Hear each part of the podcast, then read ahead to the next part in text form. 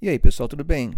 Hoje eu vou falar sobre um assunto bem tenso que está rolando na China, a situação dos uigures em Xinjiang. Vocês já devem ter ouvido falar dos uigures, né? aquele povo muçulmano que vive no extremo oeste da China.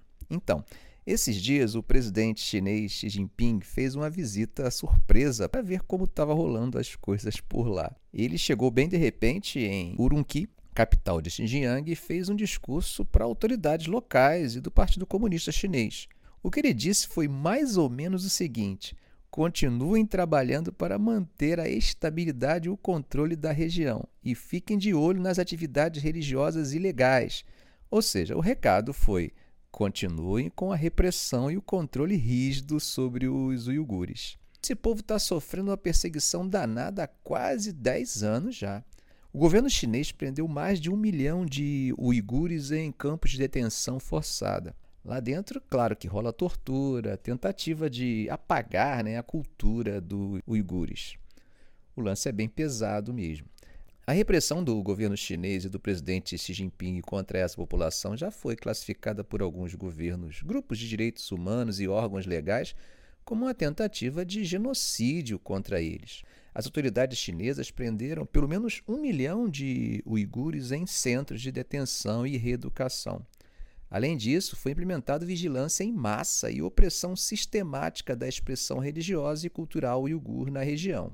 Muitos locais religiosos e culturais importantes para esse povo foram destruídos ou fechados pelo governo. A ONU encontrou indícios de tortura e violações de direitos humanos. Organizações como a Human Rights Watch também acusam que estão ocorrendo possíveis crimes contra a humanidade. Mas o governo chinês nega tudo e diz que são apenas programas contra o extremismo. E por que tudo isso está acontecendo? Bom, tem vários motivos. Um deles é que os uigures são diferentes dos chineses Han, que são a maioria da população. Essas duas etnias têm costumes, religião e até idiomas diferentes. Então sempre teve uns atritos e conflitos entre eles. Além disso, lá na década de 1990, a China descobriu que Xinjiang é rica em petróleo, gás e outros recursos naturais. Beleza. Aí começaram a explorar tudo aquilo e investir pesado na infraestrutura da região.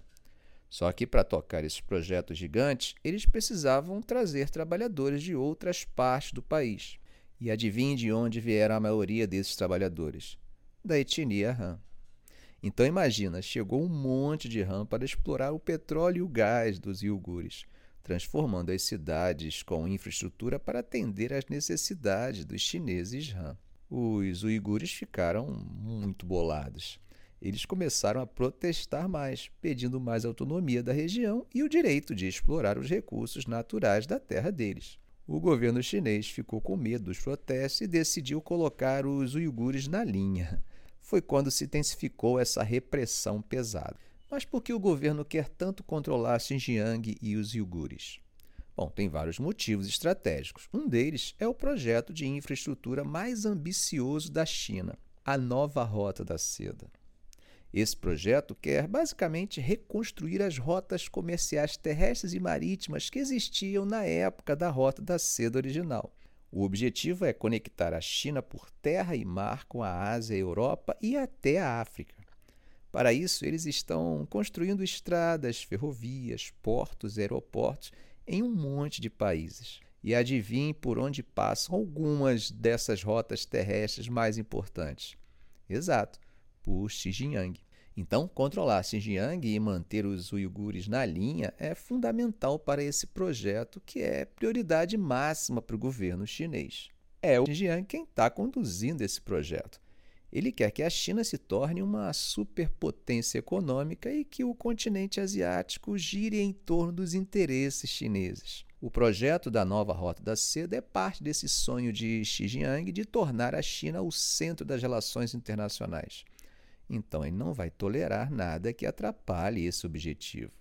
Internamente, ele tem claramente uma ideologia que vem promovendo, chamada de China Dream, ou sonho chinês. O objetivo é justamente promover o rejuvenescimento e ressurgimento da China como uma grande potência, após o que eles chamam de século de humilhação causado pelas potências estrangeiras. Então, o projeto de Xi é reconstruir o orgulho, prosperidade e influência global da nação chinesa.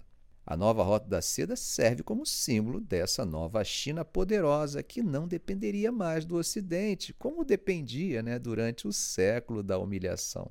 Para isso, Xi Jinping também tem investido em aumentar o engajamento internacional chinês de forma mais pragmática. Nas palavras dele, uma de nossas prioridades é participar ativamente da governança global, buscar cooperação mutuamente benéfica, o ganha-ganha assumir responsabilidades e obrigações internacionais.